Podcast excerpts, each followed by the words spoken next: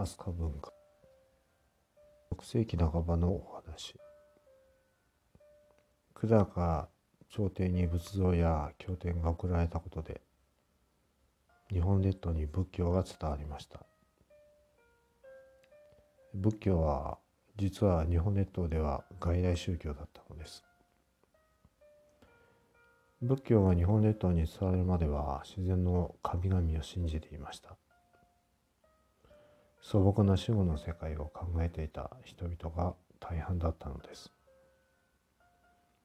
そしてその日本列島の人々は体系的で壮大な仏教の教えに圧倒されました。祖先の死後の世界での幸福を求め病気の回復を祈る手段。これらを基本にだんだんと仏教を信じるようになっていった日本列島の人々でした。古墳時代とも言われていた時代を経て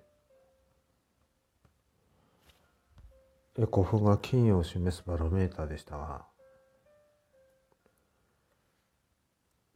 この頃はだんだんと寺を作ることで権威を示そうとする豪族たちも現れたのです。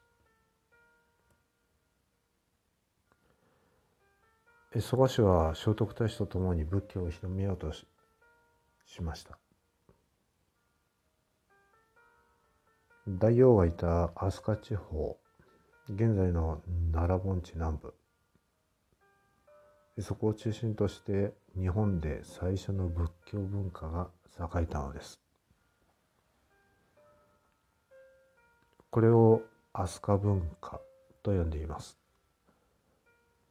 聖徳太子の時代に栄えたこの飛鳥文化法隆寺にある釈迦三尊像。これは飛鳥文化の代表作です。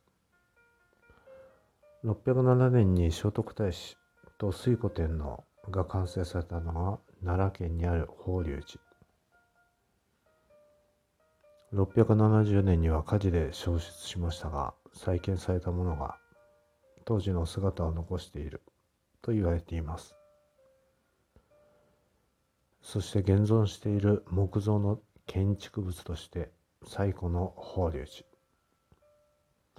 この法隆寺の建築様式や文様などは中国や西アジアの影響が受けられ主に朝鮮半島からの渡来人の子孫によって作られたといいます。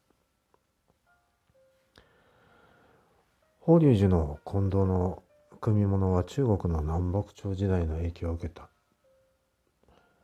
万字崩し。忍字型割塚。雲っと。雲型ひじき。こういったものがあります。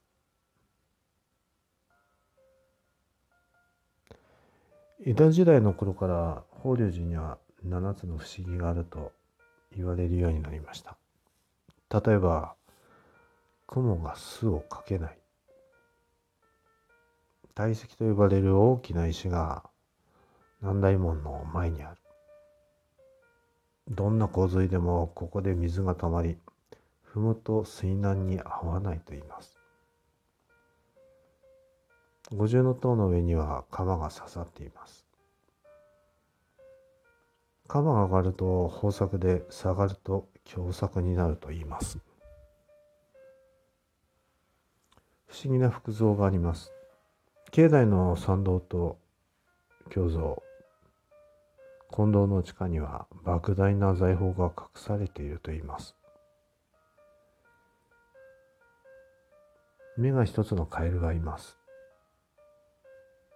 ただ池は堀の中なので見れない。確認のしようもできません。夢の内の雷板の下が汗をかいていると言います。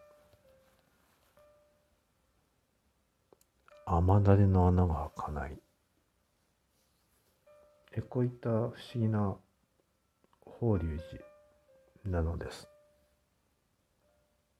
もし旅行とかで立ち寄ることがあれば見てみるといいでしょう。よく似ているアジャンタ・セックスの壁画。これは56世紀に使われました。それと似ている法隆寺の金堂の壁画。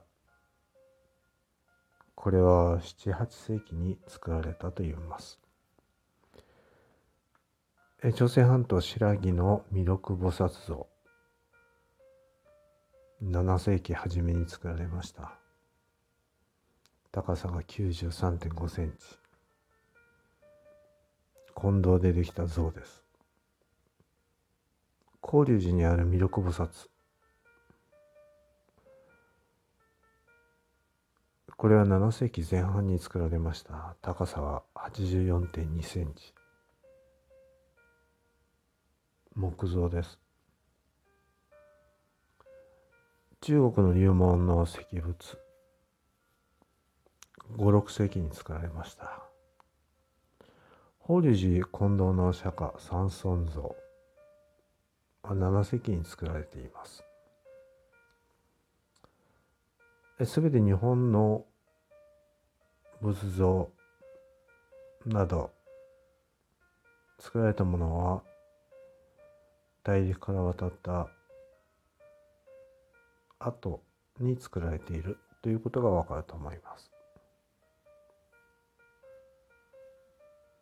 つまり大陸からさまざまな芸術が仏像が伝わってきたということです。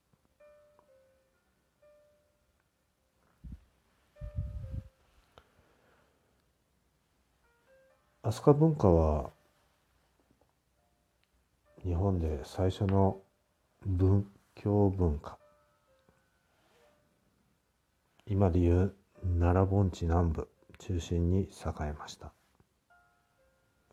聖徳太子の頃です。さまざまな技術によって作られたものが中国や文化。特にインドや西アジアその技術その影響は大きいと言われています。オリジナルの六菩薩像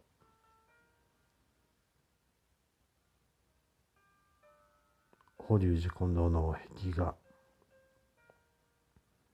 などなど